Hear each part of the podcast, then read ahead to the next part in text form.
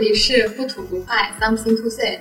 我是发现人设可以自己选择的尾琪。我是最近脾气太好，想换个人设的俊俊。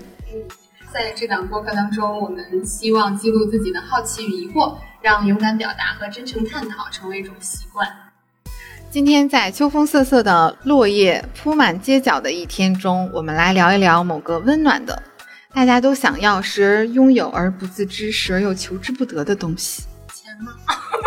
不是不是不是啊，不是钱，不是钱。嗯，那么是什么呢？是什么呢？拥有而不自知，想要又得不到。嗯，就是 L O V E。我们要聊一下爱这个话题了。嗯，其实我们节目很久没有更新了，然后最近呢。是想聊聊我们两个人都读过的一些书，然后正好也结合生活中的一些经历来聊一聊最近的感悟和变化。然后正好在夏天的时候，伟奇有一次去我家做客，便读起了我书架上的一本书，书名叫《爱的五种语言》，是你推荐给我的，就是让我一个人在家里待着待着打发时间 对对对，当时我就在你家浏览了一下。因为我如果要在家在你家一个字一个字看完，可能就要住住在你家住个三四天。但其实这本书不是特别长，然后讲的也比较的清晰明了，是那种嗯怎么说呢，比较可落地的那种典型的畅销书的类型。就是你读呢也很好读，然后会给你一些可以马上用在生活当中的这种建议。嗯，那美琪读过之后有什么感受啊？觉得这五种语言？都比比较简单吗？还是很难理解？嗯，因为我最开始读这本书的时候是就是浏览了一下嘛，然后结合你的一些批注啊什么之类的，然后看啊这个地方我也很有认同感，然后这样。但是刚刚你也提到是夏天读的，然后最近又想起这本书呢，主要也是觉得说，觉得在这种秋风瑟瑟的，然后这种环境当中呢，非常需要爱的温暖。然后，但是爱的语言确实不是。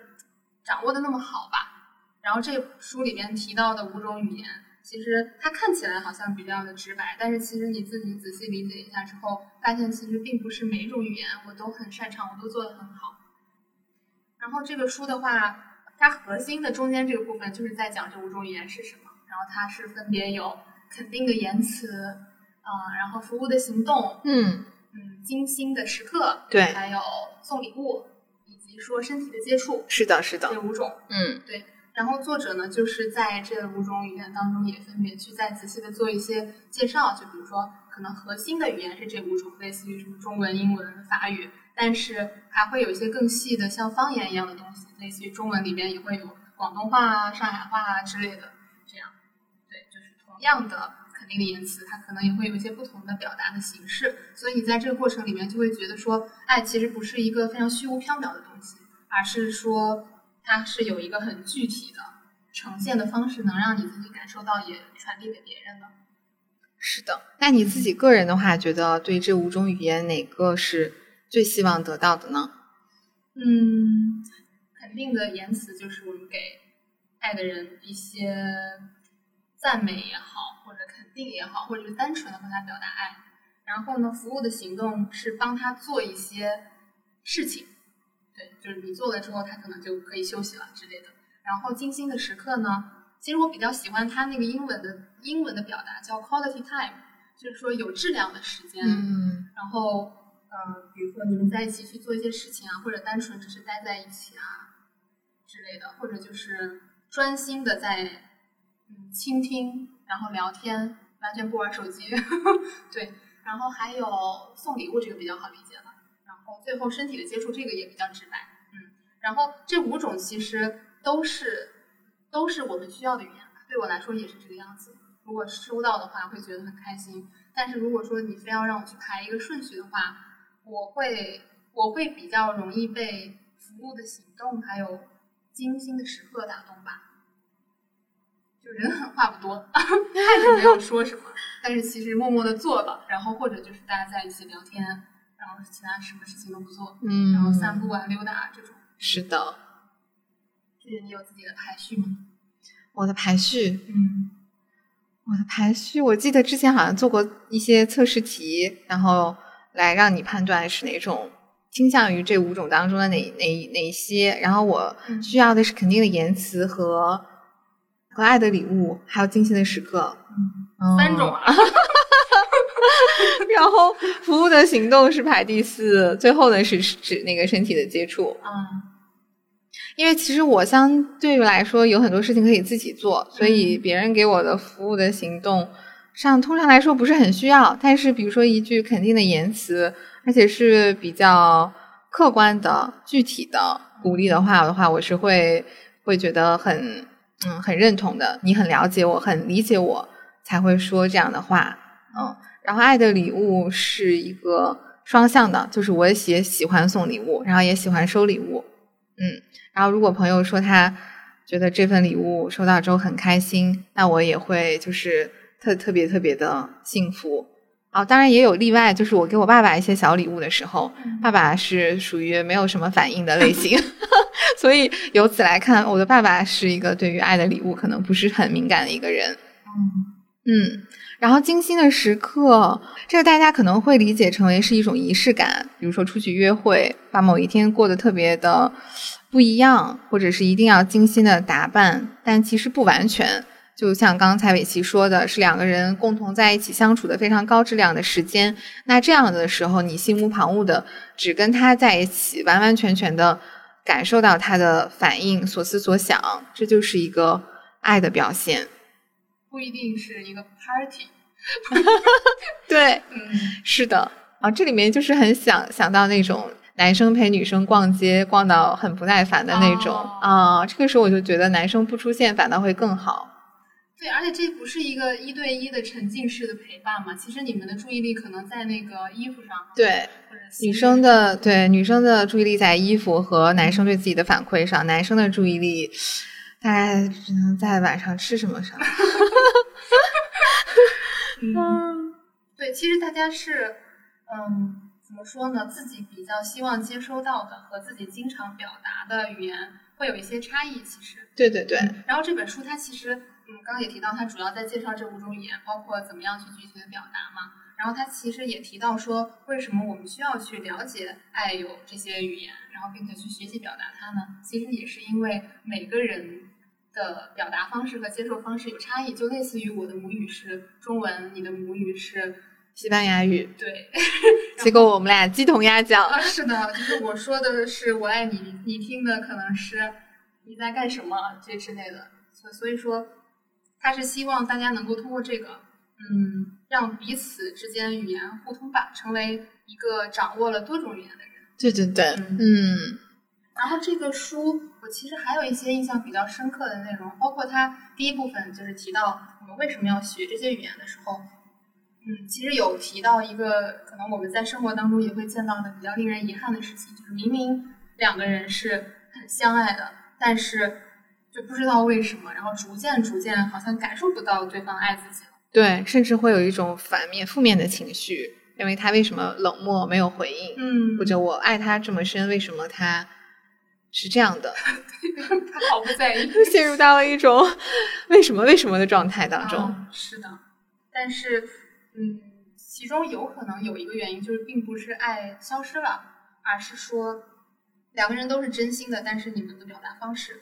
不一样，或者是其中某一个人就很不擅长于表达。对对对，嗯嗯。然后，然后也是提到说，就是怎么说呢？本身大家爱上一个人的时候，其实它是一个比较非理性的东西，就是它是一个本能。你爱上某一个人是一个本能，但是你和一个人表达爱呢，这是一个需要理性一直在其中参与去表达的一件事情。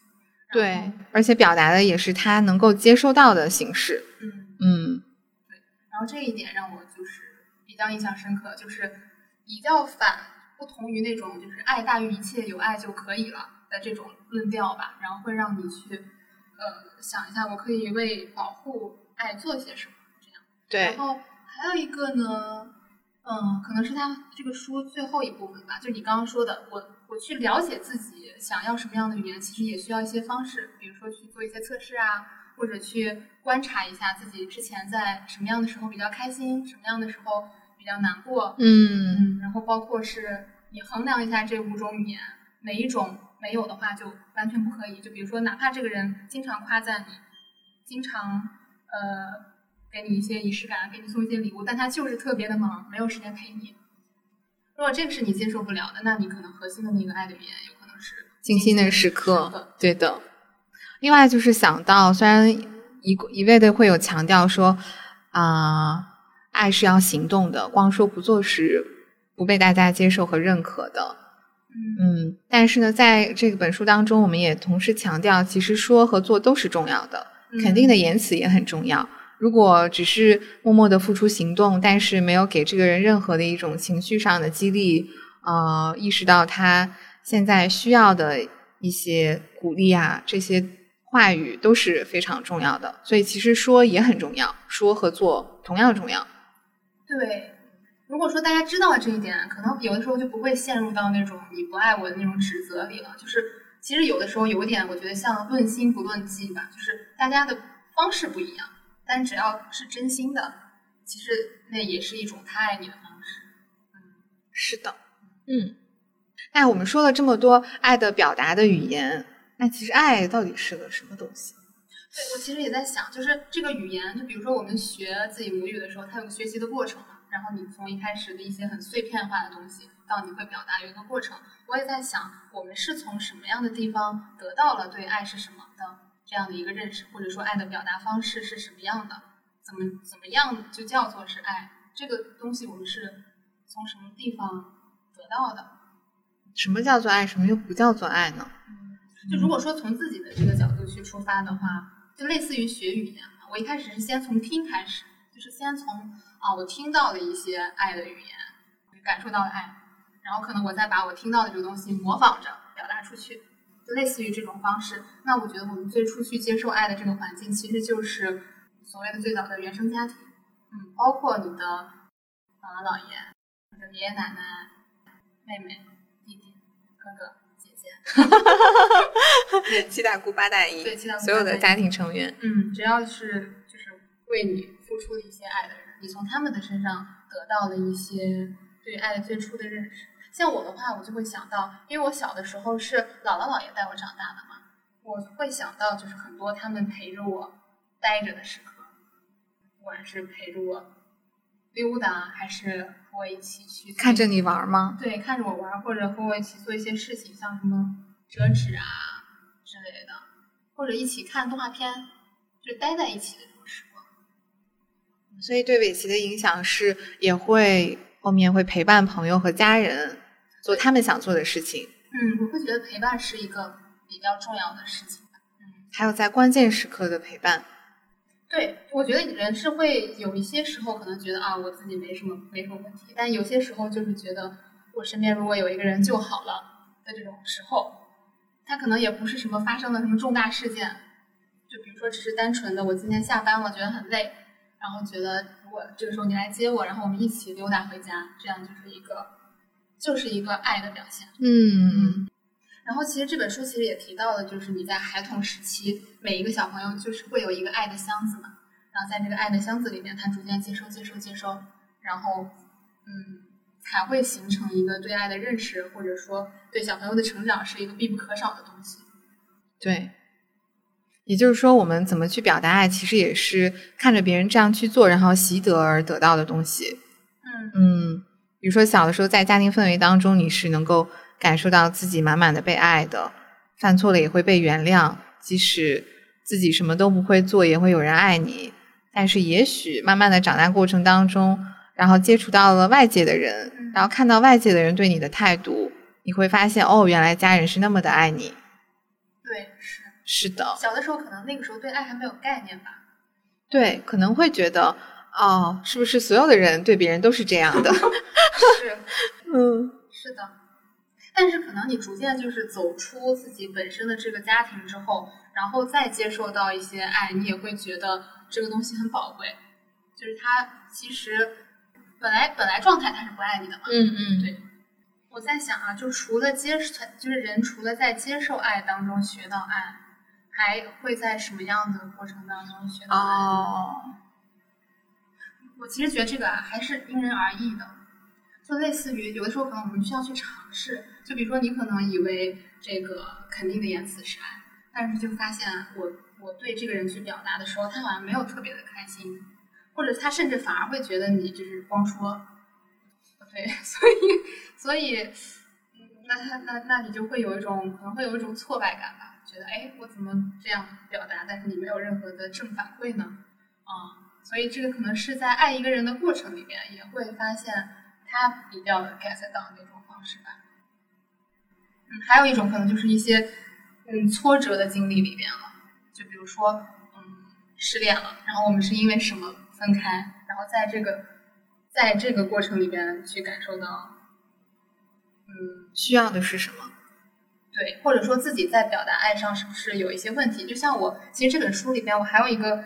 嗯，感触比较深的内容，或者说觉得比较有帮助的内容吧。他是有提到说，其实这个肯定的言辞不仅仅是我们在那里夸啊，或者什么怎么样，其实它也包括就是真诚的、坦白的言辞。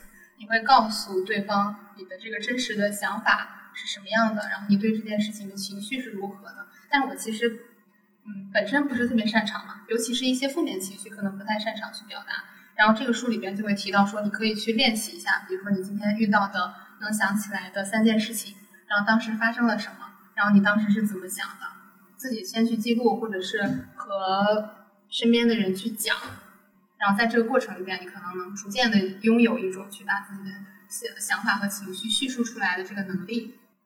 嗯，有点接近于之前说的那种复盘。就是你当时没有表达出来，但是如果再给你一次机会，你会怎么表达？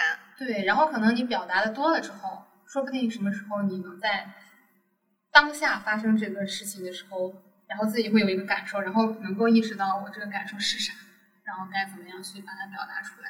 嗯，那最近有这样的一些简单的小练习吗？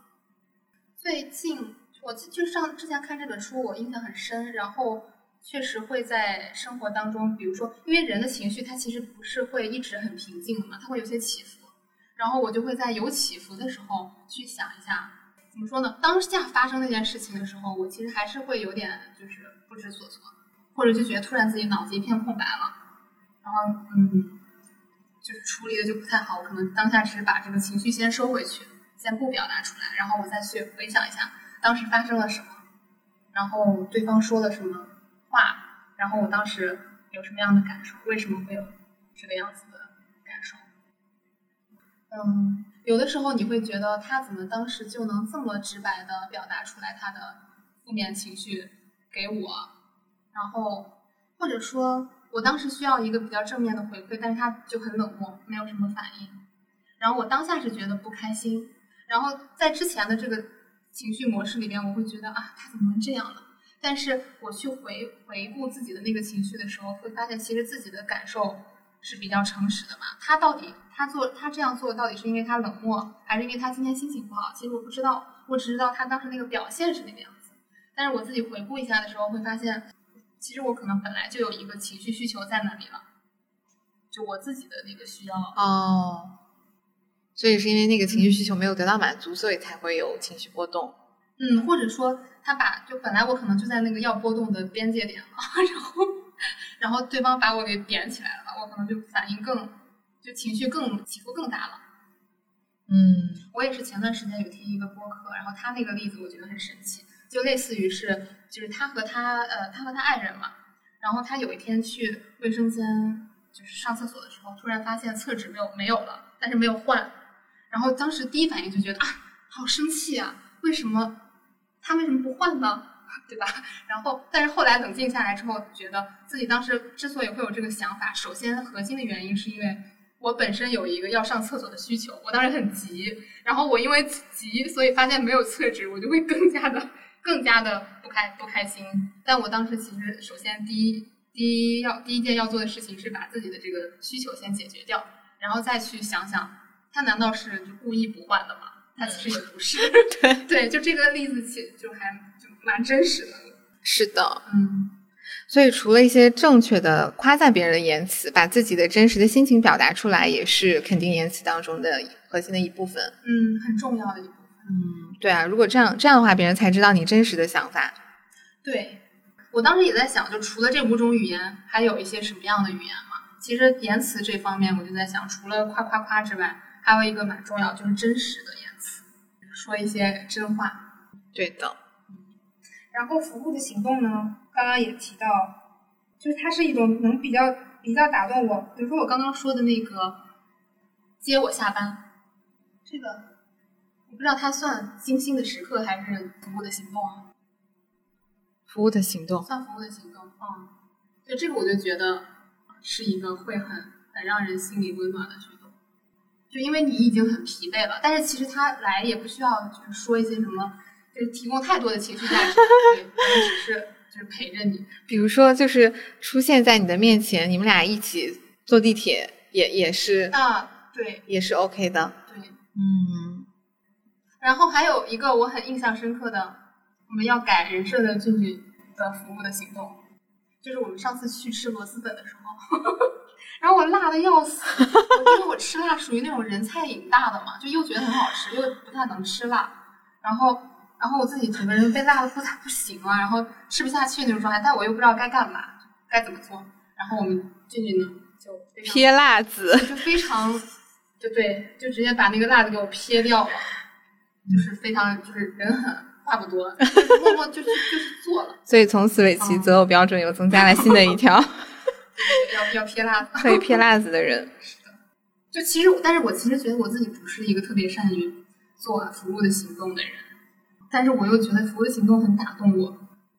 是的，是的，你也觉得我不太，我也是光说不练假把式。哦，但是上次我们去那个地下就是摆摊的时候，美琪还给我和出摊的小伙伴一起买了午餐。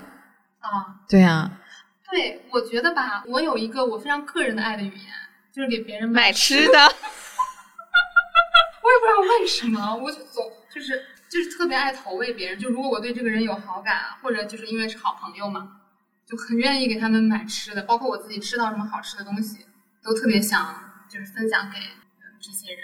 我自己的一个比较个人化的爱的语言。所以作为朋友可以感受到被投喂的温暖。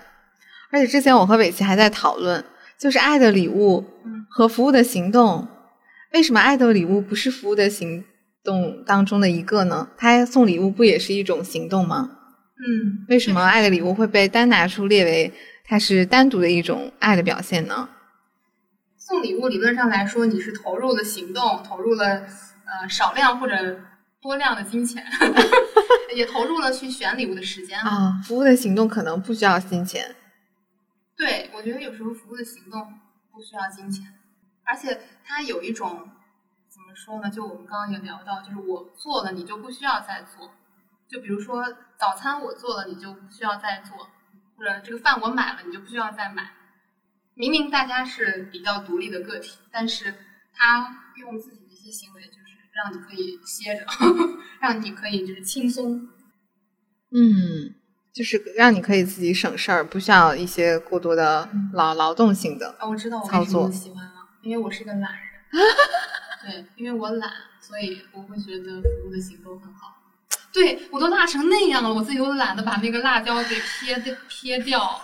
终于知道自己懒了 啊！哎啊！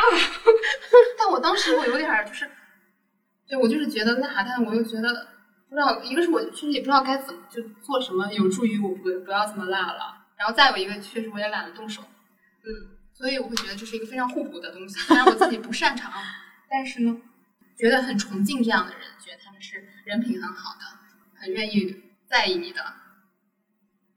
俊俊刚刚说比较在意这个爱的礼物，这个是为啥呢？这个语言是从哪里学到的呢？反正我小时候，我记得我我爸妈，反正包括就是更就长辈，好像没怎么送礼物啊。好像我觉得这个语言是我成年之后才学到的，就是和朋友之间，朋友会送一些礼物，就不是小的时候在家庭里面学到的。为什么会喜欢送礼物呢？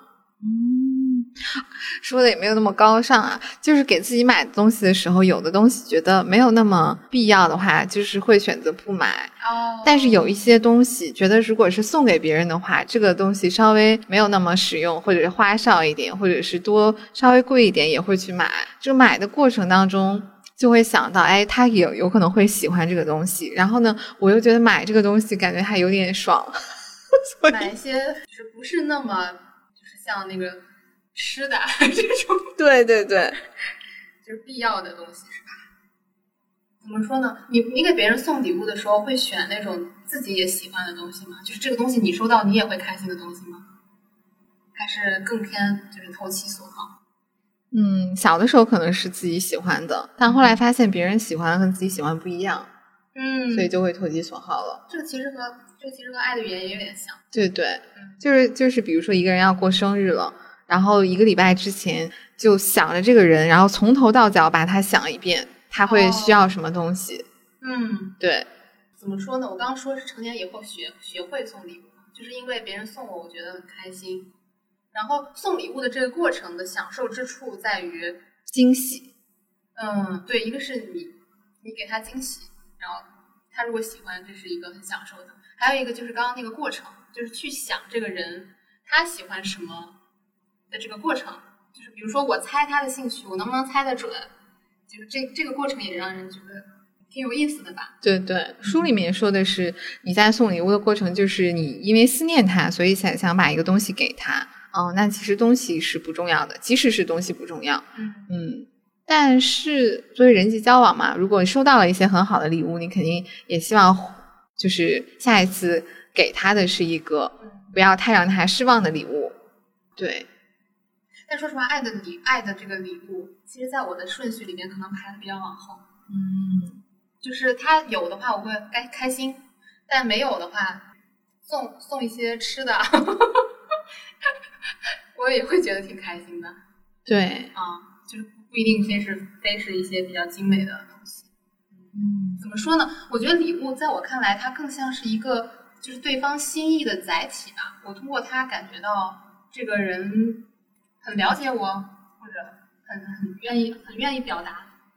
这样就与与其和那个东西相比，我觉得这个心意比较可。对，还有就是关于记忆力，就是送礼物的时候一般会比较特别嘛。那那个日子，如果他记得你的话，我是会很开心的。嗯，哦，所以通常记忆力好会加一百分，记忆力不好会扣一千分。那我如果说忘了这个生日没送礼物，那就扣到负分了？对对对 好吧，但我其实记性不好啊，我不是记性好的，但生日我会努力记住，就是生日我会特别记住。但是说实话，有些纪念日我是真记不住，什么在一起纪念日，对这个我我就不太记得住，我可能就有点，我在这方面可能有点，我觉得生日啊、节日啊这些是可以记住的。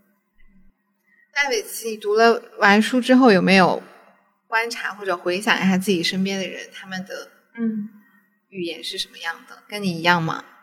我有回想，我有回想到我的我的就家人嘛，比如说我的老父亲，他就是那种，我觉得他是肯定的言辞加上和精心的时刻吧。就是肯定的言辞，是因为我印象当中，我爸一直是夸我比较多，基本上都是夸，有的时候可能也夸的也没那么具体，就只是。嗯，就觉得你很不错，就是我女儿很不错，就毫无理由的很不错。对，然后精心的时刻呢，是会想到小的时候，他会陪我去那个大自然里边溜达呀，包括陪我去书店呀。虽然过程当中他也没有什么特别的服务的行动，但是你会觉得已经非常感受到爱了。对，就比如说去书店，其实我看我的，他看他的，哦我们只是一起去了而已。然后我我妈妈的，她应该就是服务的行动比较多。但是老父亲给你的是这样的，你觉得老父亲他自己需要的嗯，是什么样的呢？我觉得我爸他也是需要一些肯定的言辞的，就是如果说就指责他的话，我觉得他也是就是会不开心。对，精心的时刻确实现在感觉就是陪家里人家里人的时间越来越少了，就是这方面感觉投入的时间就真的是很少。还想到了奶奶吗？奶奶，我感觉好像是，就是我再大一点的时候和她待的时间比较多。但我奶奶就是那种很包容的人，我觉得她是那种，就不管你表达用什么样的方式去表达爱的语言，她都会很接受，就是都会觉得挺好的，就是一个对包容力很强的。然后他自己呢，当然肯定也是服务的行动很多很多，会给自己的子女啊付出很多，然后肯定的言辞也有。我奶奶，我奶奶就是也是经常夸我，然后鼓励我。我奶奶会经常鼓励我，我发现就是说，嗯，就是要相信人生的路有很多啊，要多去尝试啊，你肯定没问题的啊。会发现我身上的一些闪光点，就是觉得我孙女很擅长做什么事情。我奶奶会夸的挺具体，对对对对对对对对对。在肯定的言辞和服务的行动上，都非常的优秀，而且五种这五种语言，如果你给他的话，他都是会给你非常直接的反馈的，是吧？对你，你就不会觉得他有什么毫无反应的时候。就比如说我给我奶奶送礼物，我觉得我奶奶也是那种啊，就觉得不错，然后还会马上去用一用，就是去试一试的这种，就这种就让人觉得很开心嘛，就觉得我送他这个东西对他来说是有用的。你刚说的这个记忆力，我这个也挺认同的。就记忆力点，这记忆力好呢，它可能会和一些其他的语言连接在一起。就比如说，朋友会记得你喜欢什么，想做什么。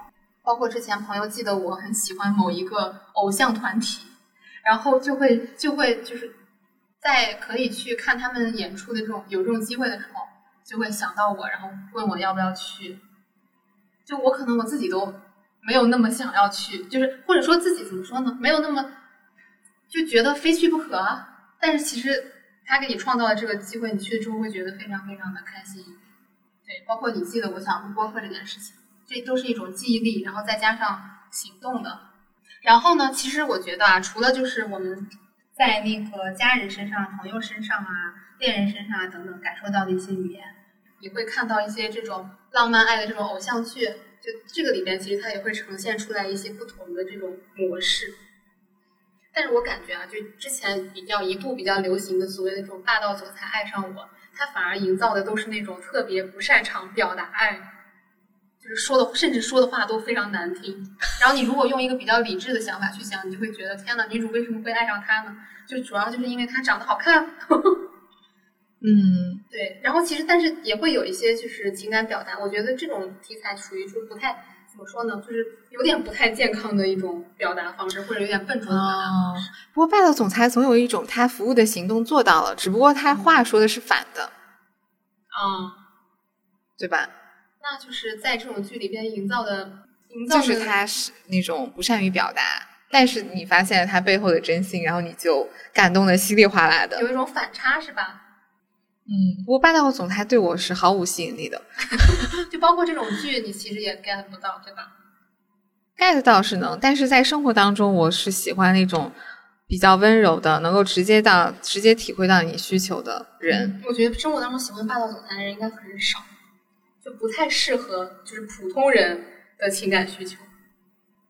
然后让我印象比较深刻的影视剧，之前有一个剧，我是每年会在。冬天的时候拿出来看的，就是一个韩剧叫《秘密花园》，我不知道你有没有看过。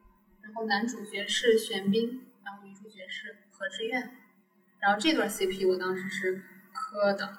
这个剧整体的剧情给我一种又浪漫主义，然后又现实主义的感觉。浪漫主义呢，它可能是也是营造了一个两个特别不一样的人，然后爱上对方在一起，包括最后 happy ending 的整整这个这个过程。然后现实主义呢，是在他们中间彼此去，嗯，靠近对方，经历过很多的挣扎，就会比如说觉得我们这么不一样，我们能在一起吗？然后我们能在一起多久？会不会被现实打败吗？等等，这种这种纠结，我觉得是蛮现实的。然后他们俩之间表达爱的那个方式，其实我也是觉得比较比较成熟吧，应该是刚刚提到这五种语言其实都有的。就比如说，在刚刚开始认识的阶段，就会表达出我对对方做的这个职业很认可，因为这个他他俩这个设定，女主角是一个动作演员，啊，替身替身演员，对，然后然后男主呢就会说表达说我是他的粉丝，就与与那些比如说影后啊相比，我我很认可他，我觉得他很帅气，这些就是一些肯定的言辞，然后包括精心的时刻，这个剧还让我有一个比较认可。印象深刻的是，他会有用一个很大的篇幅去描绘两个人在一起散步，不管是现实中的散步，还是还是因为我思念他？我思我一个人散步的时候会想到他，就整个这个大的片段都是没有任何台词的，就两个人在那里溜达，嗯，就是这个也，对对对对对，就是一个人走着的时候，想象他在自己身边和自己一起散步，和自己一起散步，然后那个画面会把会呈现出来，就是那个人就走在他旁边，但是其实他脑子里在想他而已，嗯。然后包括后边也会拍到他们俩真的在一起散步的时候，你会有一种哇，他的想念成真了的感觉，嗯，然后就会发现哦，现实在一起散步也是，其实挺好的。虽然他俩基本上没说什么话，就全程在那里放那个韩剧那种让你感觉到世界充满爱的那种 BGM，嗯，感动到了。我已经很久没有看影视剧了，感受到爱应该还是很容易的。我觉得大家的。无论是感性还是理性的人，其实共情能力都很强的。当有人去爱你，或者你跟其中的剧情有有重叠的时候，你就是会很感动，很共鸣，很共鸣，然后有可能会流泪，或者是有一些突然想打电话给谁的冲动，都有可能。我还记得我去年看那个《再见再见爱人》的时候，还为那个老王 流泪流泪了。对，虽然我没看完，但是我就是觉得老王挺挺惨的，我就和他那个惨共情了。我觉得他就是非常的笨拙，就是他他就是不太会用肯定的言辞表达爱，他没有这个语言，但是他的爱人又很需要这种语言。对，他们俩真的是，嗯，是是反面教材当中的典型。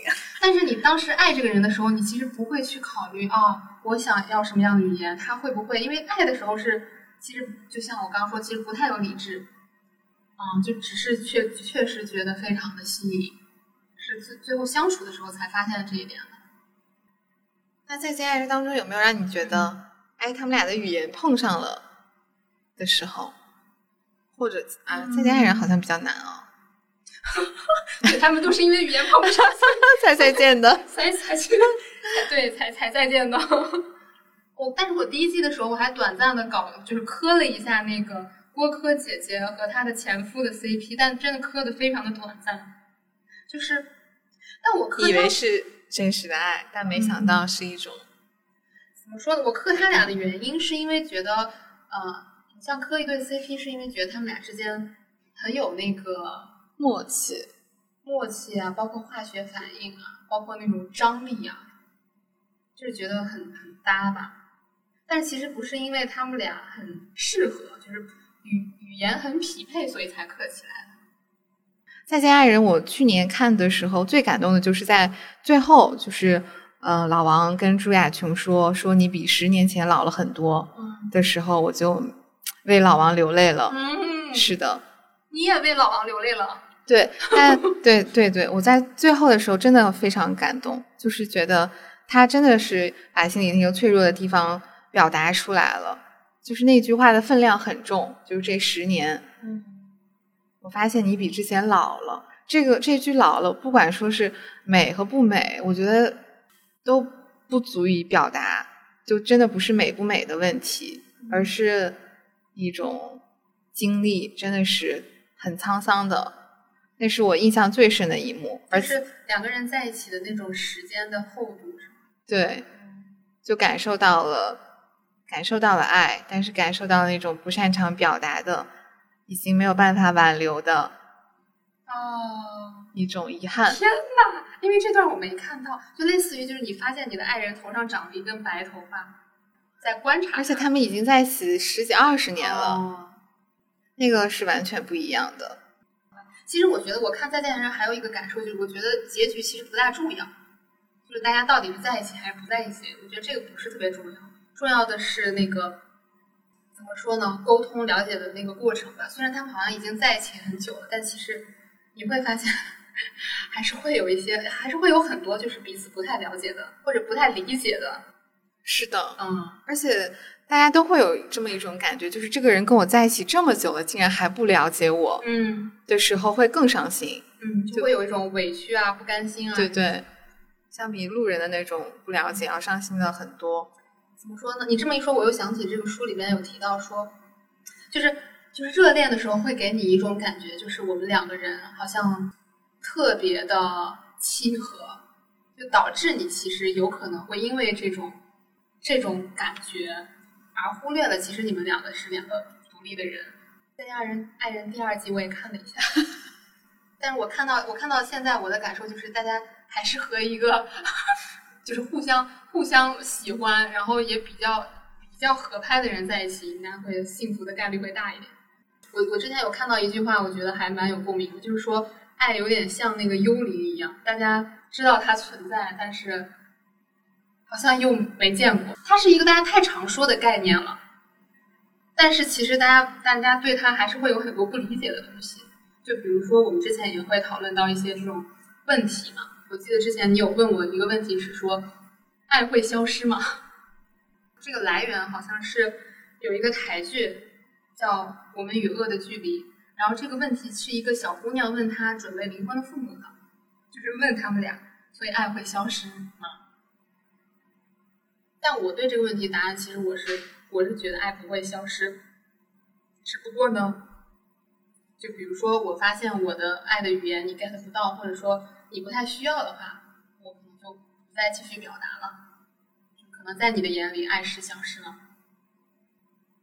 但是我的我的我的内心深处我还是牵挂你，但是我可能就相当于退出你的生活，对，不再去做一些这种语言的表达。唉，爱会消失吗？好难过的问题。对你当时是为啥问到了这个问题？我有点忘了，反正我记得我们俩坐在车上，你突然问我这个问题。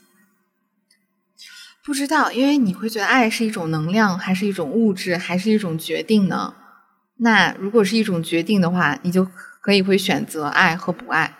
那不爱的时候，它是不是就没了？那如果爱是一种能量，嗯，比如说你自己都已经嗯没有力量的时候，嗯，还会还会怎么去爱呢？就是没力量去输出了，是吧？对对对，嗯因为爱通常是一种向外的，嗯就是我要你要给别人的东西，无论是说啊还是做啊，都是一种向外的。但是当你自己，比如说你生了一场重病，你起不来了的时候，哦，那个时候，我其实觉得，我为什么觉得爱不会消失？可能是因为我觉得爱是一种心情，爱是一种情绪，它不是一个决定，也不是一个能量，就是它是能量今天很高，明天很低。爱的心情、对，就类似于开心、难过，就是幸福，对，就只要你想到这个人，他就会唤醒你那个情绪。但是我可能当时像你说的，比如说我状态很不好的时候，我没有那个能量去把这个心情去表达出来，或者说我做了一个决定，就是和你保留一个距离，那我可能就把这个心情放在自己心里了。哦，对，我好像懂了。嗯，但我觉得你刚刚说的这个问题也挺让人去，就是如果说，比如说我真的今天就是很累，我确实没有什么能量去夸你啊，做做事情啊之类的。但是我觉得，如果说是我自己的爱人或者我自己的家人在这种状态里，我会我会知道他是爱我的，只不过他现在累了，他需要休息，对他甚至需要照顾。哦，我是之前我有一个疑惑是说，爱是一直它是一种怎么说，给你一种正面的东西呢？就是你在爱里面是一直都很开心、很快乐的，还是说它也会给你一些负面的东西？其实答案也很笃定了，它肯定是有一些负面情绪会给你的，包括本身它也是一个比较辛苦的事情，因为你要因为你要付出嘛，你要去调整自己的语言嘛，你要去学一种新的语言，肯定是肯定是辛苦的。我觉得吧，我不我不谈恋爱的一个原因呢，就是我意识到爱是辛苦的，嗯，然后出于比较，我觉得人根本上还是没有那么利他吧，想想把自己的需求摆在第一位，这也是为什么就是大家说谈恋爱比较难的一个原因，我觉得就是不想承受这当中的辛苦，然后那我可能就去磕一下 CP，因为磕 CP 就是纯粹的快乐。就真的是纯粹的快乐，没有什么，就对，没有不需要你承担任何的辛劳，但是你还能感觉到那个电光火石哈，就磕到了，磕到了。本段言论只代表嘉宾个人观点，嗯想谈恋爱的还是要谈恋爱。那肯定谈恋爱，想谈恋爱的时候其实也拦不住的，对，因为这个是是本能嘛。嗯，那伟奇，你觉得你的困惑解决了吗？就是你对爱的困惑，就是刚刚说的，你觉得嗯，哦，那我的困惑就是人如何克服爱的辛劳？为什么会辛劳呢？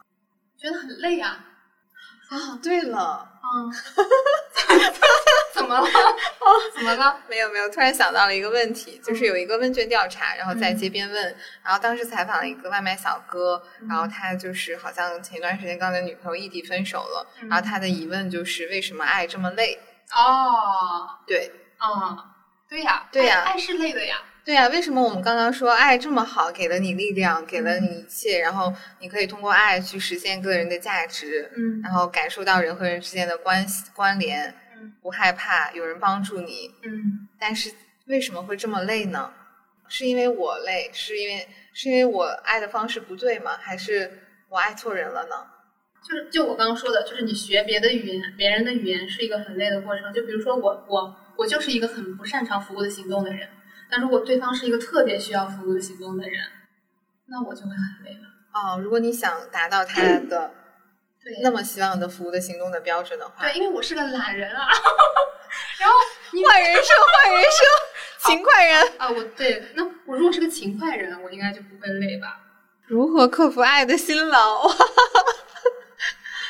我也很想想知道。嗯那好像又涉及到一个问题，就是你做了你不愿意做的事情，所以你你才会觉得我在适应啊，所以你会觉得我这是辛劳，啊，对，对吧？嗯。争取我们慢慢的学会一下克服爱的辛劳。但我觉得我刚刚说的是个非常初级的痛苦啊，就是就是你要做什么事情痛苦，有的时候它还会是有一种就是精神层面的吧，因为因为这个人会占据你的那个脑海，占据你的视线，然后相当于就是比如说你你很想见到他，那你不见到他的时候，你就会很难受，这也是一种难受，对，嗯，啊想哭。还是那句话吧，我觉得这个一个是就是这个爱的语言呢，它可能是给你一种爱的能力，但是呢，要去爱的话，人还是需要一些，我觉得需要一些自我牺牲吧，或者说需要一些勇气。嗯，爱本身就是一种自我牺牲，因为你想呀，爱不是为了对方好，不是为了你自己好，嗯，对吧？对，就是你花这个时间，可能对，其实本身就是一种牺牲了，只不过牺牲的程度有多大，你能为他失去掉你的生命吗？可能这个很难，只有父母才能做得到，或者真的是有，比如说，啊、呃，怎么想到了那个器官捐献嗯的这种，也是一种一种爱，或者是一种就是做这个牺牲的人呢，他其实是他愿意做，但我觉得最好还是不要就是无底线的牺牲，最好是你去付出，然后你也觉得我付出了，他开心我就开心，而不是说我付出了，天呐，我给你付出了这么多，就不要带着那种哦受害者心态或者奉献者心态去做这件事情，是的，那样应该会让自己心理失衡吧。对的，嗯嗯，我其实对于爱有一个疑问，就是如果我不主动爱别人，别人会来爱我吗？嗯当然，别人在安慰你的时候，肯定会说啊，这个是你的个人的担心啊，就是无论你是怎么样，你都是被爱的。嗯但有的时候，我会故意的尝试在某些场合嗯去 test 一下，如果我不主动做什么事情，别人真的会来主动的给我那么哪怕一点点爱吗？嗯那其实我肯定也是在，比如说最近的一些经历当中，看到了一些反面的现象，就是没有，对，所以我才觉得，无论我自己想不想主动，如果你想获得爱，你就要去主动，对，除非有那个幸运遇到了想主动爱别人的人，才会不因为你的任何举动而主动的来爱你。啊，所以你的那个答案是要先付出爱是吧？是的，嗯，我是突然想到说，我的好朋友他不是在国外吗？那其实我没没法做什么服务的行动啊，精心的时刻啊，包括可能嗯但是在建立情感的时候，肯定是在一起的嘛。啊，你的意思是你们俩已经是好朋友了，就是有已经有这个情感的基础了？对对对，确实也是啊。如果你喜欢一个人，那你肯定是要向他示好的吧？要不然放在心里喜欢，那就是暗恋呗。嗯，伟奇说的是嗯，男女之爱，我说的是普通人之间的爱。哦，嗯，陌生人之间的爱。不不不，就是普通人之间的爱。所以普通人之间的爱还是很难得的。你要是这么说，就是普通人之间爱吧。普通人之间爱，我是觉得，就是这个爱的语言其实不限于对谁了。我们好像没有太聊那个身体的接触，我觉得身体的接触也挺重要的。就是哪哪怕是陌生人之间的一个拥抱，你也会觉得就有一种人和人之间的那种温度。嗯，就之前我记得不是还有那个类似于公益团体，就是走上街去，然后去，就是谁想抱他就可以抱他吗。清楚的记得和一个陌生人拥抱的时候，身体产生一种东西，对吧？瞬间的让你们距离拉近了。嗯但是我第二次再和那个人拥抱的时候就没有了。really，而且这种也是，比如说牵手啊，就是你在爬山的时候，有一个人在上面拉了你一把，对你握住他手的那个时候，你会感觉到那种关联，嗯就是不需要说话的。因为我觉得身体的接触这个可能就是特别怎么说？我觉得是很怎么说动物性的一面，就是大家毕竟都是你你要说人，其实它本身也是一种动物嘛，其实是会有一些相互取暖也好，或者说就是有一些接触连接的这种需求。然后呢，嗯，其实还是我们今天也聊了这个爱的语言啊，还有自己对爱的一些感受。其实还是觉得，嗯，首先这本书推荐大家可以去看一下，然后还有一点呢，就是确实是最近，我真的是今年觉得，或者说近一段时间吧，觉得接受爱和给予爱是一个就是蛮重要的事情，因为我还是总总是有种感觉，我不知道是什么原因吧，会有一种大的环境下，大家也比较容易会走向怎么说呢，距离变远这样的一个方向。然后在这样的一种环境里边，和你距离比较近的你身边的人，然后去和你做一些很深刻的交流的人，爱你的人，真的非常非常的宝贵。嗯，然后也希望说，能够更多的去向他们表达，就是爱的语言。我想到了，我看完了这本书之后，曾经问了一个朋友，我是问他你需要爱的表达的方式是什么？他说时间久了，你自然而然就会知道了。嗯，所以有的时候我们可能会直接去问你需要什么样的爱，但更多的时候，如果你在日常的观察当中感受到了对方需要什么样的爱，然后以这样的方式去给他的话，我觉得会有让你们之间的距离更加的拉近。那今天的节目就录到这里了。最后呢，我们以三字接龙的方式来结束今天的节目。